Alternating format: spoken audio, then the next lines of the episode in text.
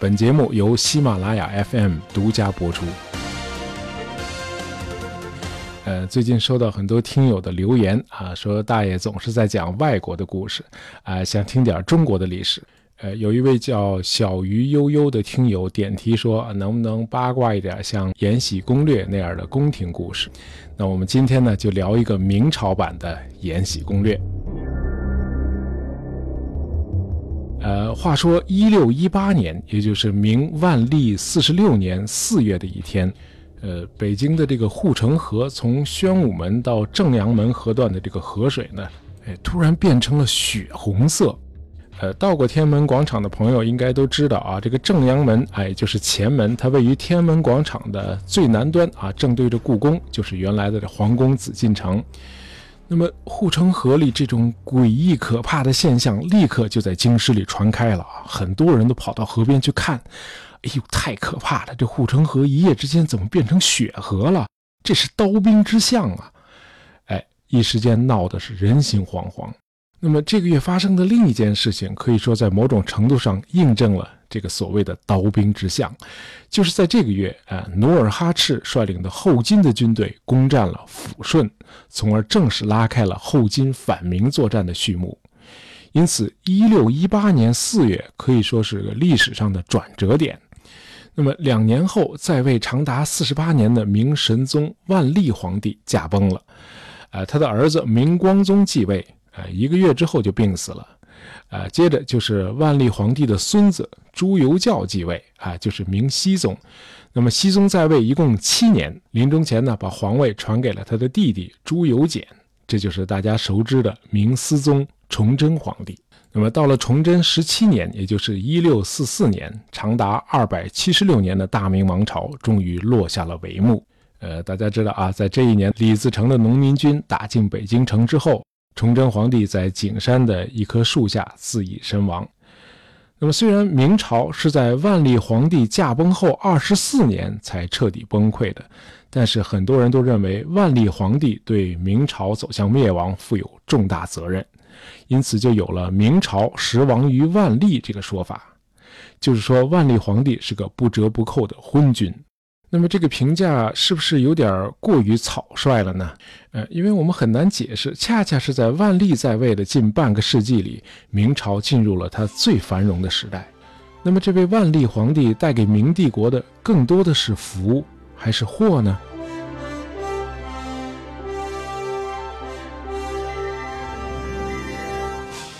呃，万历皇帝名叫朱翊钧啊，是明穆宗的第三个儿子。呃，前两个哥哥呢都夭折了，因此呢，他被立为太子。他母亲李太后教子非常严格，呃，每天是天还没亮就给叫起来读书。呃，当上皇帝之后呢，他经常得意地说：“朕五岁即能读书啊！”而且他自己也很爱看书啊，他一生都手不释卷，可以说是位知识分子皇帝。呃，朱翊钧十岁就继位了啊，年号万历啊。他继位时候正赶上一个好时候啊，无论是外朝还是内宫啊，大伙儿都比较齐心协力。内阁首辅张居正啊，司礼监掌印太监冯保，还有这个万历皇帝的母亲李太后，三个人互相配合的非常默契，大家都励精图治啊，推行张居正的财政和税制改革，这样呢，这个经济和社会都有了很大的发展。这就是所谓的万历中兴，呃，到了张居正去世前几年，这明帝国已经达到了空前的繁荣。明朝的这个国际贸易量可能赶不上荷兰，但是经济总量绝对是世界第一。哟哟哟耶耶耶耶！哎，就在这个国富民安、形势一片大好的时候，宫里呢出了个小插曲。哎，有一天，哎，这年十九岁的万历皇帝来到慈宁宫向母亲请安。刚好这个李太后不在，呃，皇帝正要离开的时候，哎，发现了一位姓王的宫女，呃，长得很可爱，哎，结果呢，就一时冲动，就私下临幸了这位王氏，哎，没想到这次临幸竟然让王氏怀孕了。呃，这个万历皇帝的母亲李太后呢，以前也是宫女出身，因此太后听说这事儿之后呢，不但没有为难这位王氏，还非常高兴，终于可以抱孙子了。呃，这样呢，太后就要求万历皇帝把这位宫女王氏立为宫妃啊，母以子贵嘛。呃，这样呢，这位王宫妃呢，就为万历皇帝生下了一个儿子，取名叫朱常洛。哎，咱们要说明一下啊，这个万历呢是有皇后的，她十六岁就大婚了，但是这个皇后呢一直没有生育，哎，就是说这个朱常洛是万历的第一个孩子，但是呢，皇帝并不喜欢这个孩子。啊，对孩儿他妈呢，也就是那位王宫妃呢，也是敬而远之。当初临幸他呢，完全是一时兴起啊，要不是母亲李太后的坚持，他也不会册封这位王宫妃的。那么，哪位是万历皇帝最宠爱的妃子呢？啊，是郑贵妃。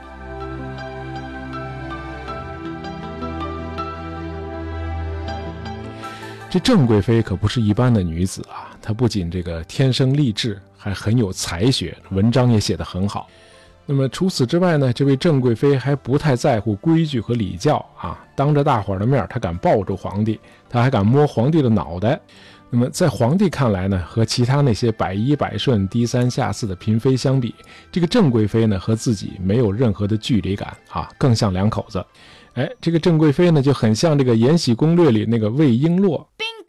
好，那关键这个万历皇帝呢是个读书人，那郑贵妃呢也是位文学爱好者，那俩人在一起呢，经常就聊作品呐，一起探讨一些学问呢，共同语言非常的多。就是说，这位郑贵妃是皇帝的红颜知己，呃，万历皇帝一生都钟爱这位郑贵妃。哎，就在长子朱常洛五岁那年，郑贵妃也为万历生了个儿子，取名朱常洵。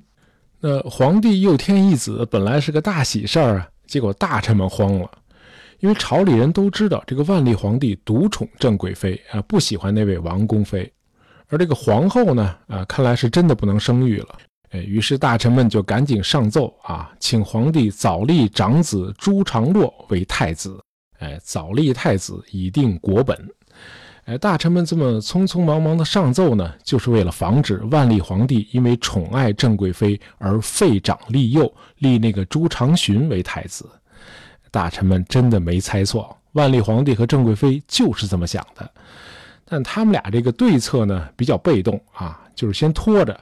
我自个儿还这么年轻呢，着什么急立太子啊？对呀。哎，结果大臣们是坚决不让步。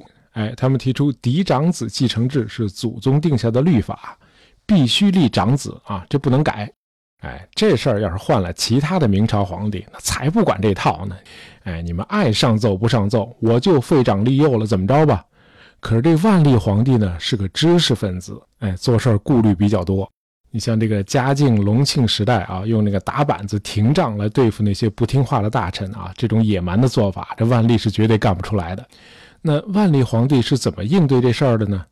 不是一见面你们就闹吗？那我不上班不就完了吗？眼不见心不烦呀！哎，于是到了一五八七年，也就是万历十五年，为了躲避大臣们的骚扰，万历皇帝宣布静赦啊，就是静养。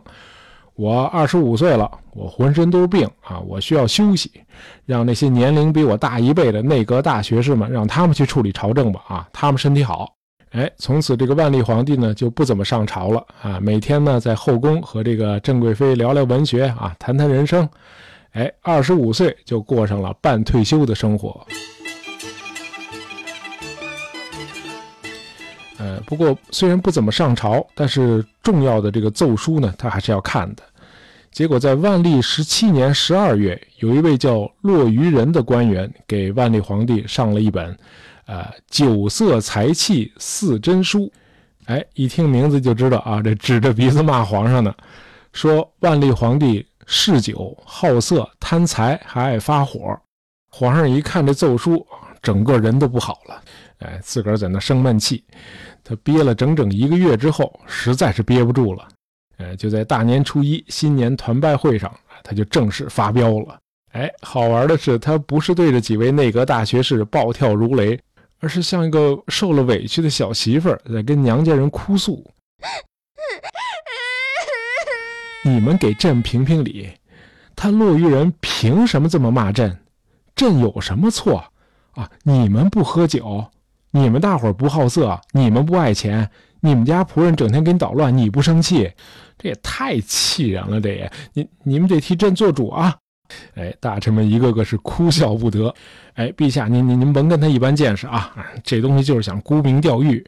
那么最后，这个敢骂皇帝的落愚人也没有受到什么值得一提的惩罚啊。大理寺的官员告诉他啊，皇上一听到你的名字就烦，你你也别在北京混了，你打一辞职报告，你回老家去吧。啊，这事儿就这么完了。哎，和这个明太祖和明成祖相比，这个万历皇帝的确是一位宽容厚道的君主啊。在他统治的近半个世纪里，这个社会是很开放的，这舆论呢也是很自由的。那么，关于立太子的这个国本之争呢，就这么僵持下去了。那么时间一长呢，在大臣们的内部呢，也分出了派别，一派呢是坚决反对废长立幼，那么另一派呢是多少有点同情万历皇帝和郑贵妃啊，希望在中间和稀泥啊，不要把矛盾太激化。呃，据说这就是明末党争的开始。不过这个时候呢，还没有什么东林党。那这些门户之争呢，也远远没有发展到这个万历的孙子天启皇帝在位时那样你死我活的地步。哎，就是魏忠贤搞这个阉党乱政、残害忠良那段明朝最黑暗的时期啊，远远没有达到那个地步。那比起他后来的孙子啊，那位整天做木匠活的天启皇帝，这个万历对国家是有掌控的。他不上班啊，国家并没有因此而停摆。不上朝和不理政不是一回事儿，哎，他确实是很少见群臣，但是这个朝廷官员被应召入宫是常有的事儿，哎，就是说这个皇权仍然牢牢地把握在万历的手里，呃，在这一点上最能说明问题的就是所谓的万历三大征。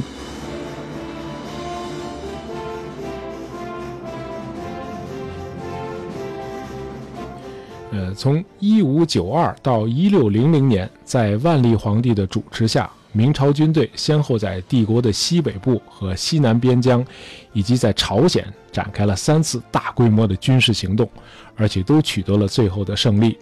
尤其是朝鲜的对日作战啊，万历皇帝力排众议，任用这个李如松和麻贵这些将帅，在前后两次对日作战中都取得了可圈可点的战果。啊，明朝军队的胜利最终打消了日本吞并朝鲜的设想。那么，日本权相丰臣秀吉死后，日军就退出了朝鲜。那么，这三大征呢是都打胜了，但是国库里的钱呢也都打没了。这八年里头，军事开支高达一千一百多万两白银啊！这么大手笔，你家是不是有矿啊？哎，他还真的就去开矿了。嘿。那为了搞钱呢，皇帝就派一些亲信的太监到全国各地去担任所谓的矿监税使。哎，这可能是万历皇帝一生中做的最失策的一个决定，哎，也是他最大的一个污点。那么有了皇上的圣旨啊，那些手握权柄的宦官们所到之处就巧立名目啊，设立各种苛捐杂税啊，掠夺财富啊，给全社会带来了极其深重的灾难。其中最具有破坏性的，哎，就是一位名叫高怀的，呃，辽东矿税使对当地人民的盘剥勒索，甚至是酷刑和虐杀。那么，最终导致多达数千名明朝的这个军民啊，集体的逃亡，呃，归顺了在当地日益做大的女真族首领努尔哈赤。